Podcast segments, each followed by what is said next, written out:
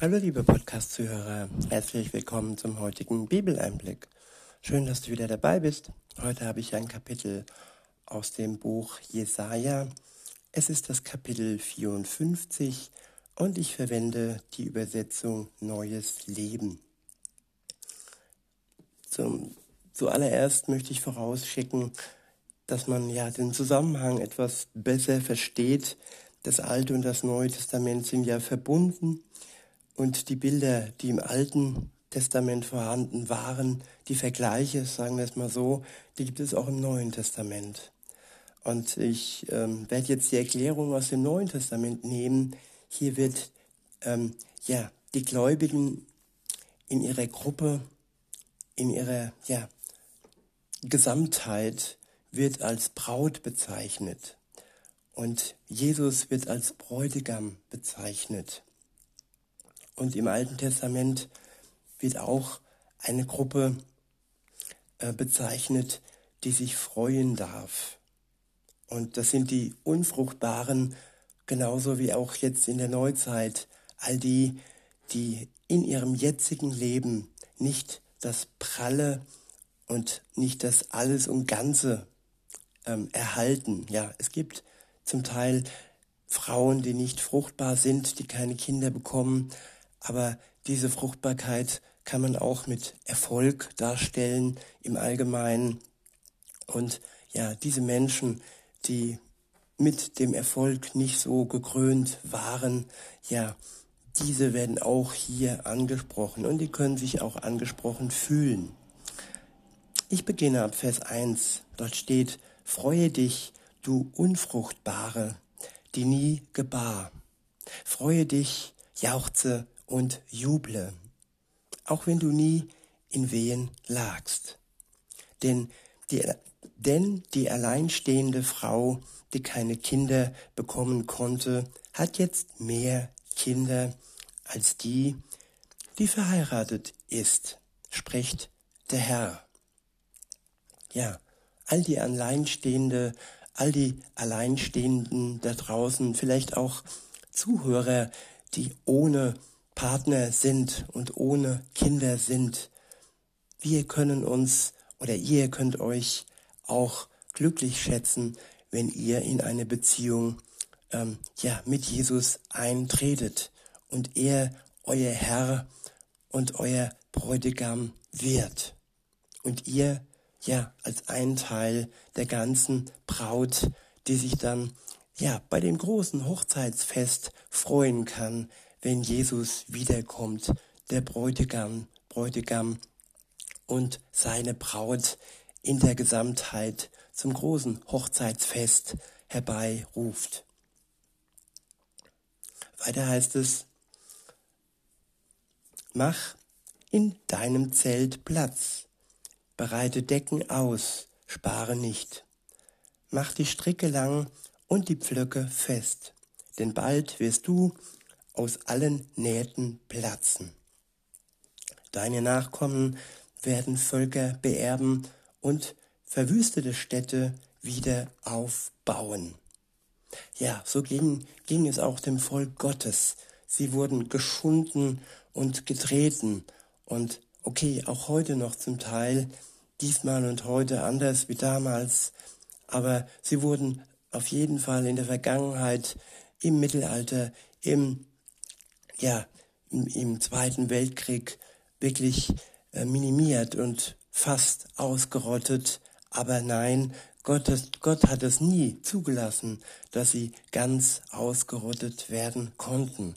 Sie sind wieder gewachsen und haben ja in Israel, in verwüsteten Städten, einen Neuaufbau gewagt. Und alles, was im Moment zusammenbricht, das wird auch erneuert werden. Gott, ja, gibt sein Volk nicht auf. Das steht fest. In Vers 4 heißt es nämlich dann, hab keine Angst, du wirst nicht enttäuscht werden. Schäme dich nicht, denn du wirst dich nicht lächerlich machen. Die Schande deiner Jugend wirst du vergessen und nicht mehr an die Schmach deiner Witwenschaft denken. Ja, und jeder Mensch, der sich ja, Jesus anschließt, wird mit aufgenommen in die Familie Gottes. Und auch für ihn gilt dann, wenn er die Erlösung durch Jesus erfahren hat, dass seine Schande seiner Jugend vergessen ist und nicht mehr an die Schmach seiner Witwenschaft gedacht wird. Denn dann ist es der Schöpfer, der der Ehemann ist. Jesus Christus war dabei bei der Schöpfung am Anfang der Welt und er wird zum Ehemann zu all, für all die, die alleine standen und einsam waren. Weiter heißt es, sein Name ist Herr, der Allmächtige. Er, der Heilige Israels, ist dein Erlöser. Er wird der Gott der ganzen Erde genannt. Ja, nicht nur der Gott des Volk, Volkes der Juden, sondern der Gott der ganzen Erde ist er. Und vor allem derer, die sich Jesus Christus anschließen, an ihn glauben und in Verbindung zu ihm treten.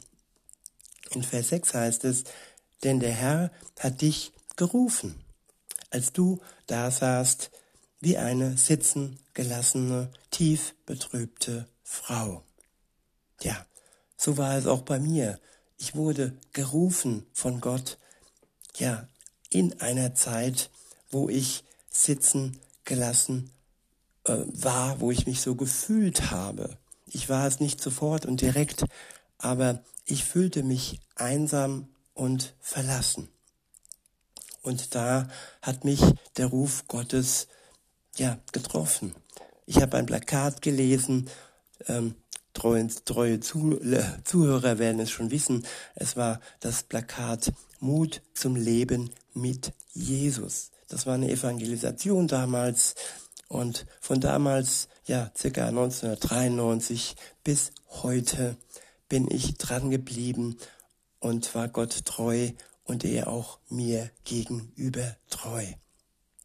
Weiter heißt es, wie könnte ich auch die Frau meiner Jugendzeit verschmähen, spricht mein Gott. Einen Augenblick habe ich dich verstoßen, doch voll Barmherzigkeit werde ich dich zurückholen. Ja, das Verstoßensein kommt durch die Sünde, liebe Zuhörerin, lieber Zuhörer. Und wenn du deine Sünde, wenn wir unsere Sünde erkennen, dann wird uns Gott gegenüber barmherzig sein. Das steht fest. Und er wird uns zurückholen, ja, in seine Familie. In Vers 8 heißt es, in einem Moment des Zorns durch die Sünde, in Klammer, habe ich kurz mein Antlitz von dir verborgen. Doch mit ewiger Gnade habe ich Erbarmen mit dir. Ich wiederhole. In einem Moment des Zorns habe ich kurz mein Antlitz vor dir verborgen, doch mit ewiger Gnade habe ich Erbarmen mit dir. Ja, in ewiger Gnade hat Gott Erbarmen mit uns. Und das ja, trifft auf jeden Menschen zu, der umkehrt und der sich seine Schuld, der sich seine Schuld eingesteht und der ja Reue empfindet und der dies Gott gegenüber offen ausspricht. Und dann ist er der Erlöser und er befreit von der Schuld und ja, er macht den Menschen frei, die Gott vertrauen, der Gott vertraut. In Vers 9 heißt es, wie ich zur Zeit Noahs geschworen habe, dass ich die Erde nie mehr überfluten will, so schwöre ich jetzt, dass ich dir nie mehr zürnen und nie mehr drohen werde. Ab dem Zeitpunkt, wo wir durch Gott erlöst sind, wird uns nie mehr gedroht. Und er wird uns nie mehr zürnen. Und er steht uns in seiner riesengroßen und unendlichen Liebe gegenüber. In Vers 10 heißt es, auch wenn Berge weichen und Hügel beben, soll meine Gnade nicht von dir gehen, und der Bund meines Friedens soll niemals wanken, spricht der Herr, der Erbarmen mit dir hat. Du Elende, von Stürmen gebeutelte, du Ungetröstete, ich werde deinen, deine Mauern auf Edelsteine stellen und dich auf einem Fundament aus Saphiren wieder aufbauen. Ja, das gilt für alle, die Trost nötig haben, haben die von Stürmen äh, gebeutelt sind. Das gilt für das Volk Gottes und für alle die, die sich Jesus zuwenden. In Vers 12 heißt es, die Türme deiner Mauern baue ich aus funkelnden Rubinen, deine Tore aus leuchtend rot schimmernden Steinen und dein ganzes Stadtgebiet aus kostbaren Steinen. Alle deine Bewohner werden Schüler des Herrn sein und in großer Zufriedenheit leben. Du wirst dich auf Gerechtigkeit gründen. Bedrückung und Schrecken werden fern von dir sein, so dass du nichts zu fürchten hast.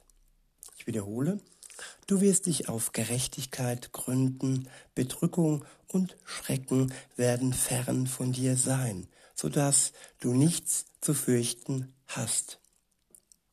Alles, was wir im Moment noch fürchten, das wird ein Ende haben. Bedrückung und Schrecken werden fern von uns sein, wenn wir uns Jesus anschließen, wenn er unser starker Fels, unser starker Herr sein kann.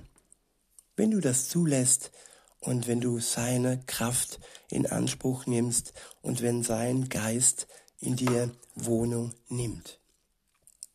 In Vers 15 heißt es, Sollten sich dennoch Feinde gegen dich zusammentun, dann geschieht dies ohne meinen Willen.